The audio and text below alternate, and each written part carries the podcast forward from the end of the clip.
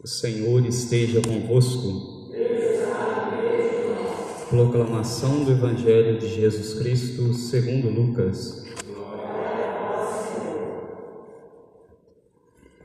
Naquele tempo, Jesus estava expulsando um demônio, mas alguns disseram: É por Beuzebu, o príncipe dos demônios, que ele expulsa os demônios.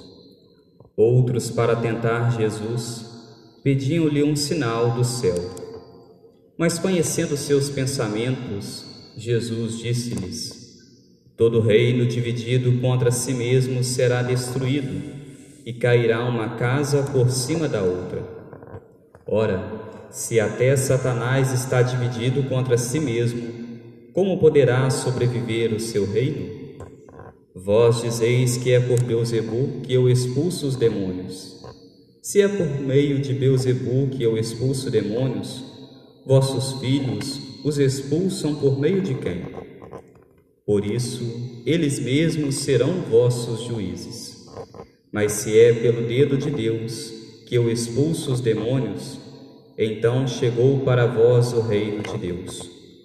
Quando um homem forte, bem armado, guarda a própria casa, seus bens estão seguros. Mas quando chega um homem mais forte do que ele, vence-o, arranca-lhe a armadura na qual ele confiava e reparte o que roubou.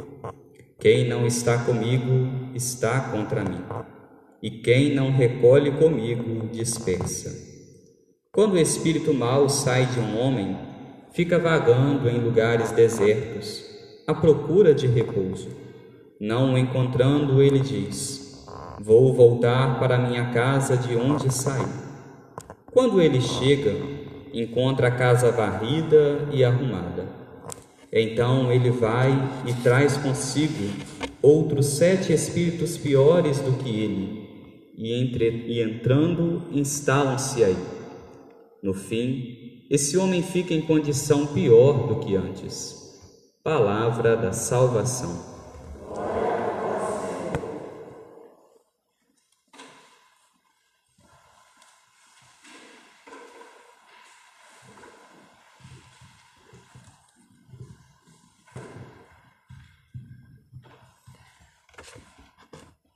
Reverendíssimo Padre Paulo Emílio, queridos irmãos e irmãs presentes nesta noite em nossa comunidade de fé, queridos irmãos e irmãs que rezam conosco através dos meios sociais, nós estamos vivendo mais uma noite de preparação para a festa de nossa padroeira, Mãe de Deus.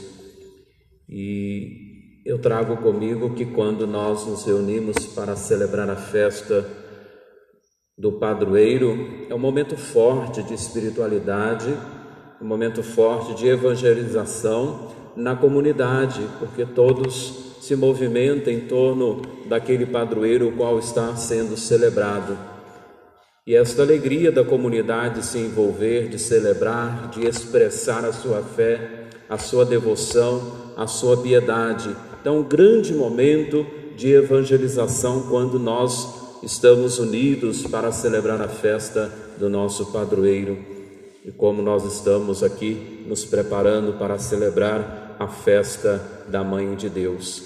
E ao celebrar a festa do padroeiro, nós buscamos naquele padroeiro, naquela padroeira, exemplo de vida para que também possamos viver, aproximar-se mais de Deus e ao celebrar a Mãe de Deus, nós buscamos nela esse exemplo, exemplo de piedade, exemplo de amor, exemplo de obediência, exemplo de entrega total, exemplo de doação, que nós possamos assim, a exemplo de Nossa Senhora, também nos entregarmos, nos colocarmos diante de Deus com toda piedade, nos colocarmos diante de Deus a serviço do reino e buscando no exemplo daquela ou daquele que estamos celebrando, para que também façamos da nossa vida uma vida de santidade. Nós estamos hoje refletindo esses textos que a liturgia nos propõe. Na primeira leitura, nós ouvimos aí a profecia de Joel, nós não encontramos muita coisa de Joel nas Sagradas Escrituras, não sabemos muita coisa desse profeta, mas interessante que esse profeta, ele, nos sinais do tempo, ele convoca o povo à penitência, ele convoca o povo à conversão diante dos sinais que aparecem. Nós vivemos aí, aliás, estamos vivendo ainda né, uma pandemia. Com a graça de Deus, a gente está começando devagarinho a começar a respirar mais aliviado, mas isso é um grande sinal do tempo. E Joel via esses sinais e convocava o povo à piedade, convocava o povo à penitência, convocava o povo à oração.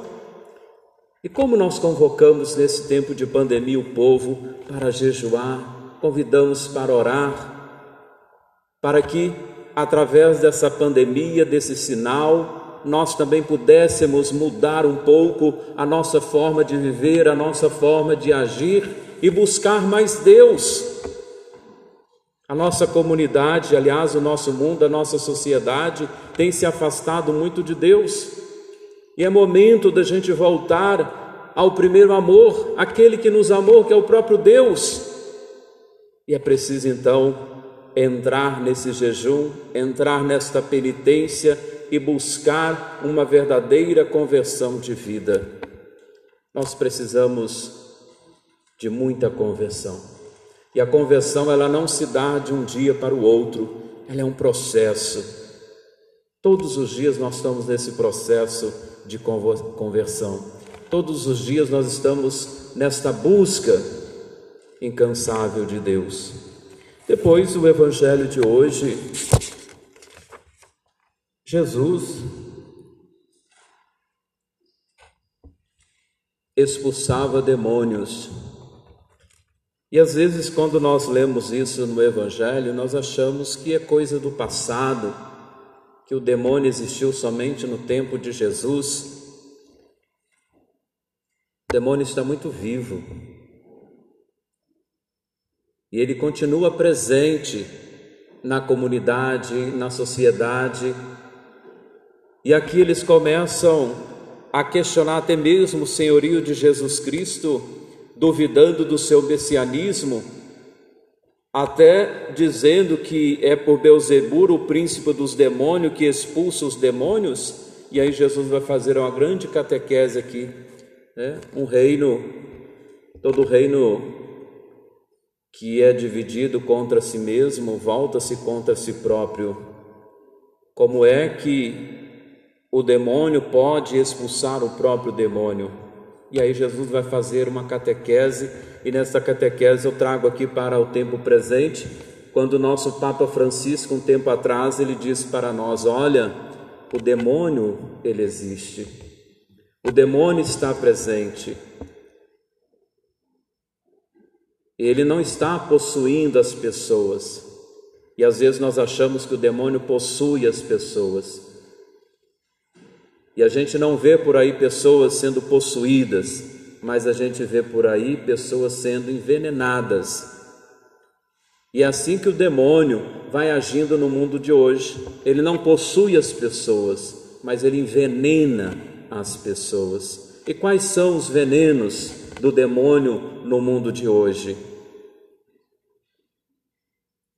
O veneno da divisão, o veneno da calúnia, o veneno da inveja, o veneno da fofoca.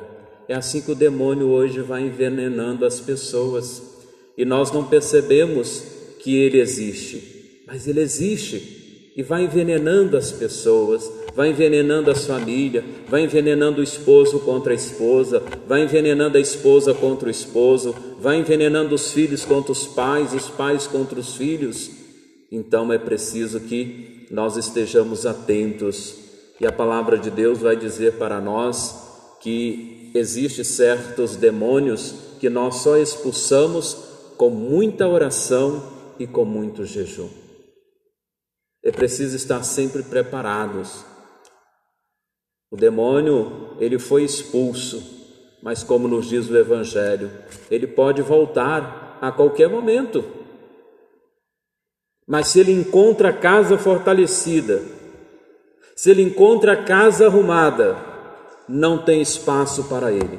Meu irmão, minha irmã, onde tem Deus, onde tem vida de oração, onde tem espiritualidade, não há espaço para o mal.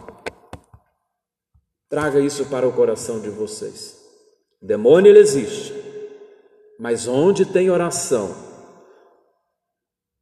onde tem vida pautada no Evangelho, onde tem penitência, onde tem jejum, não tem espaço para o mal.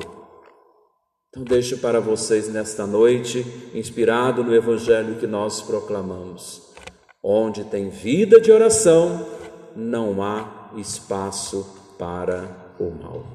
Em nome do Pai, do Filho e do Espírito Santo.